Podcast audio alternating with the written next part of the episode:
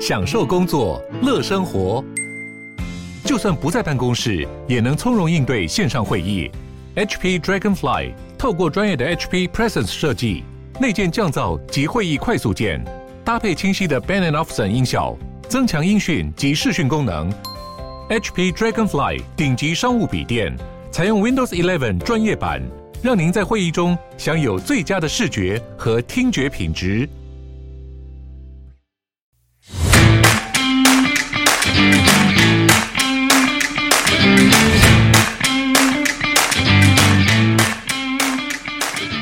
欢迎收听小朋友学投资，接下来是步入小周记的时间，让我们一起查证事实，而不是随着金融圈的各种预测或者是媒体的标题杀人，造成每天不必要的担心。今年默默的已经到第三季了。经过去年前年的好的市场，再到今年市场比较乱，那对大部分人来说，可能今年这半年感觉好像老了几岁的感觉。那我们可以很清楚的看见哦，其实市场它就是一直重复在反映事实跟预期嘛。那对我们散户来说，我们唯一掌握到的是事实，我们知道发生了什么事，那并且延续性的有在看新闻的话，你会知道，哎，现在是往哪个方向走。但是对大家最难的就是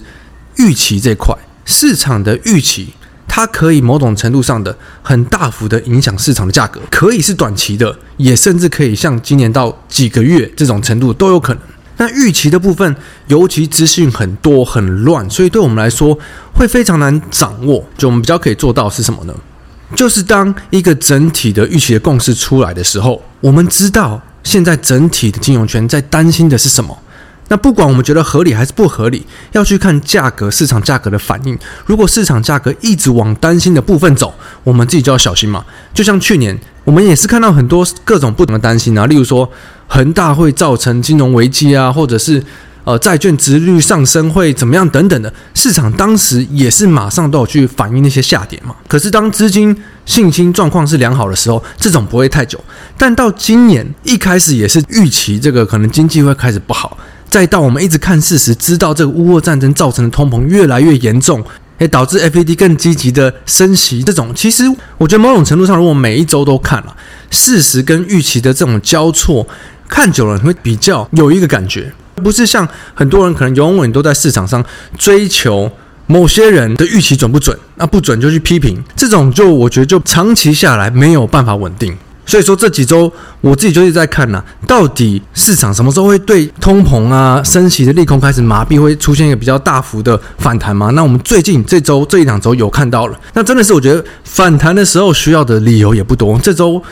相对的，你要说很多新的新闻吗？我觉得也不会。不过没关系，我们就一样先从能源价格开始看吧。原油价格这周大概是涨了三个 percent。主要大新闻呢是在讲这个拜登上周不是有去中东吗？那大家都在传说他应该是为了要谈这个这石油的增产而去的，可是没有任何的结果嘛。美国要求欧佩克增产，这个至少我觉得我们大概从一月的周记就开始讲，可是欧佩克根本都没有在没有在屌美国的嘛。白宫这边还是对接下来八月三号的这个欧佩克的会议会寄予厚望，诶，每一个月都寄予厚望，可是他们没有一个月的会议在屌美国要他们增产什么的嘛。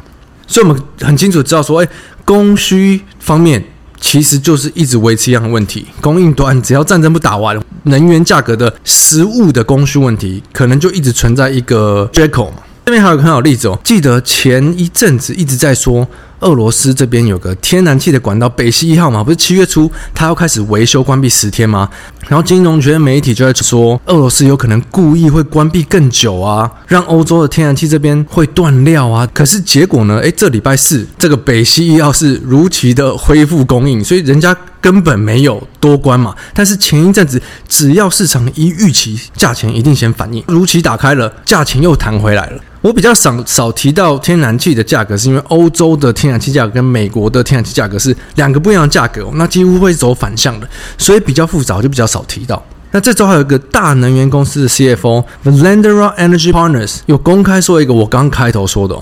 这边呢，这个财务长 Manish Raj 他是说，在能源的市场，因为现在食物市场是异常的紧绷，供需的部分紧绷嘛。那投机者认为前景宽松，所以跟食物的市场这是存在一个争执的。但历史呢是表明，食物市场终究会胜过投机交易者，因为实物市场才是能源易手的唯一所在，有没有？所以他这边就是说，实物市场就是所谓实际的供需。那投机者的认为，就是金融圈媒体这边的预测，就像最近一直在预测这个经济有可能会衰退，有可能会衰退。那或许它会衰退啊，但如果不会呢？我们看新闻看这么久，就是永远在这个有可能可能来回，可是价格在有可能的时候，它就会波动了嘛，所以我们才会一直提倡先看懂事实，我们再去看。预期这边合理不合理？那价格怎么反应？我们要怎么去应对？我觉得会去比做一些预测啊，还实际多了嘛。好，这个真的是老生常谈了。那小朋友听众也很清楚，知道我们一直都是比较推崇看到什么做什么。是虽然大部分人还是会觉得，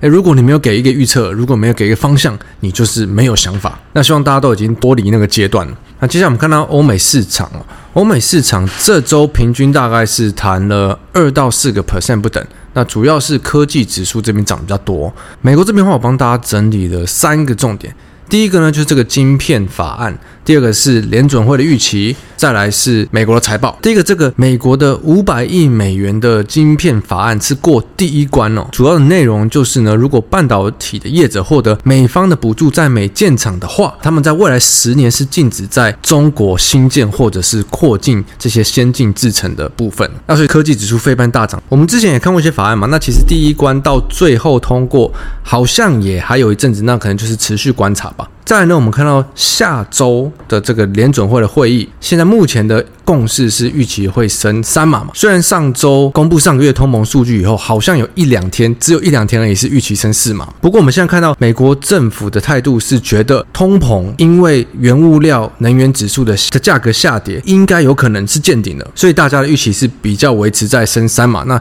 希望下周这会议不会有太多的意外了。另一个呢，就是下周也会公布美国国内的这个 GDP 的产值。那因为第一季是呈现萎缩，那如果第二季也是萎缩，但目前看起来机会蛮大的，那金融圈应该就会定义这个在技术性上前半年美国经济是已经陷入衰退了。另一方面呢，欧洲的央行这周也决定要升息两码，那这边是说。升息幅度远超过市场预期的一码，但是我们看到欧洲市场是反弹的，所以其实现在整体全球市场，我觉得联动性非常的高，主要就还是在全球的通膨因素了。第三个重点呢，就是美国很多大的科技企业要陆续的公布财报嘛，这周我们看到主要的话财报不尽理想，那整体来说的话，第二季的营收是呈现上涨优于预期的，可是获利是低于预期的。那换句话说呢，就是需求消费这边。还是不错，所以营收可以成长优于预期嘛，但是获利差于预期。大部分的原因应该就是因为成本端啊，我们之前看到原物料啊、能源价格等等成本端对企业是在上升的，所以他们的获利大部分是差于预期。但是很多时候我们也看到市场的预期是跟着市场价格在走了嘛。现在市场这样一直跌，那金融圈大部分就会下修他们很多的获利或者是一些财报的预测。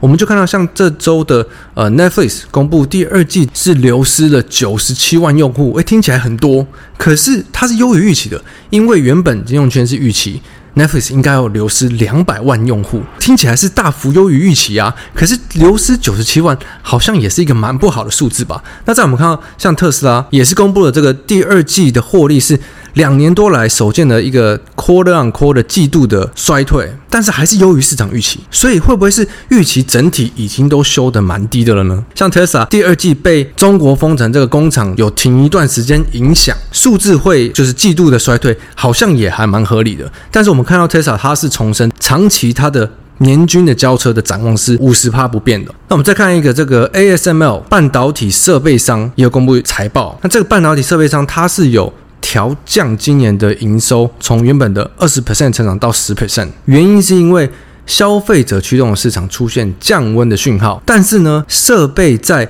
某一些产业依旧强劲，像是汽车啊、高效能运算啊、绿能转换啊等等的。诶，有没有发现这跟之前台积电点名到的产业是一致的哦？虽然我们只有点出几个公司财报来简单的看一下，这边有。拜赛的经纪人提到说，目前市场看到持续的潜在的复苏，那有一些数据已经不像人们担心的这么糟糕了，而且这个状况已经持续一将近一个月了，所以会不会在第二季市场大幅修正的时候？其实某种程度上，金融圈的预期都已经看得蛮悲观的呢。虽然我知道现在很多市场上都还是在说了，例如说一些比较大空头的，像是大摩的 Wilson 啊，或是大放空的主角，都还是说市场下修的幅度都还不够，有可能要修得更多。我自己会比较关注接下来美国的财报，以整体性来说啦，虽然现在。很多公司对下半年展望看得比较淡，那这些原因会是成本端的原因比较多呢，还是需求端的原因比较多呢？那可能就要在接下来的几周，我们看到整体财报都公布出来，再看到市场的预期怎么修正，以后会比较对下半年的个事实还有预期比较一个明确的方向。那亚洲市场的部分呢？我们看到日本这周大概是弹了四趴，但是中国自从高点下已经是跌六趴了，所以中国指数现在有点像是全球指数反，大家涨它就跌，大家跌它就涨，主要也是在跌这个他们有可能在封城疫情又爆发的状况了。可是我们可以看到，这个全球的资金流动真的是非常的快速，尤其尤其这种市场不确定因素多的时候，资金轮动真的很快。我们最后看到台股，台股这周加权涨了二点七个 percent，贵买涨了四点五个 percent，然后量是比上周大蛮多的。我们可以看到资金的轮动非常的快，基本上是两三天可能就换一个族群跑嘛。从上周开始看到比较明显的反弹，有先谈一些月营收数字不错的，到这周台积电法说以后，主要是涨这些点名到的族群跟台积电相关的，例如说 IP 产业、IC IC 产业跌升反弹的，又开始涨一些元宇宙啊、生技族群的。所以以族群性来说，这个轮动性真的很快。如果是以波段的操作来说，相对还是是。偏难做。那现在大部分的人还是以看一个反弹为主嘛，因为可能第三季才是多数企业要开始去库存化啊，以及这些财报展望可能会下修的开始。例如说，很多人担心的这些可能晶圆成熟晶圆的产能过剩、价跌，或者是 IC 砍单的杂音。但前一波是因为价格真的跌太多了，所以目前金流都还是在跌升反弹这些为主。好，那我们也看到几个台股这边的法说好了。鸿海这周公布法说，那对下半年通膨这些终端需求的影响呢？消费端主要是影响在低端的产品，那中高端其实没有太大影响。那环球建法说是讲到受惠于。车用、工业、基础建设等等的强劲需求支撑，所以他们矽晶圆需求依然还是强劲，产能维持满载哦。所以我们发现，其实不管从上周的台积电啊，到半导体设备厂商，到台湾的矽晶圆的厂商等等的，其实大家点名的产业都差不多。最近看到金流比较明显的这些族群，其实也不外乎就这些产业。那帮大家整理一下。这些产业可能就是现在法人圈会比较关注的嘛，例如说网通、车用、台积电的受惠股，这些就会是比较大家关注。诶，可能接下来的展望，不管整体来说的需求好不好，他们可能还是相对会比较好，数字也比较会有表现的。如果这一整波反弹金流都没有流到自己手中比较套好的股票，那我觉得就要相对比较注意一下，因为通常市场要再开始跑出另一个行情，有更多的金流进来。通常一定会去找这些现阶段比较有题材，那下半年或者是明年，甚至他们比较有故事去讲，然后数字比较有期待性，比较有梦可以去做的，才会有机会哦。不然，如果是这些可能是疫情红利达，或者是这些短期内几个月、一年内的故事已经跑完了，可能金牛就比较不会进去这些族群，就会比较死寂一点。那整体来说，台股的金牛目前还是。资金轮动很快，操作相对要摆出一个波段还是没那么容易。以这周的状况看起来，也真的非常难的去去有个概率的预测下下周可能会涨到哪些族群。但至少现在整体的市场大盘气氛变好了，所以像我计划，我的持股时间也会拉得比较长，因为没有这么容易达到一些出场的条件。但持股的区间交易区间要拉得多久，就要看每个人自己习惯做的。像其实我们小朋友最常提到的这些大盘日 MAC 的指标，也会是一个非常好参考，好拿来保护自己的指标。那这周就先到这喽，祝大家周末愉快，Happy Weekend！我是布鲁，我们下周见，拜拜。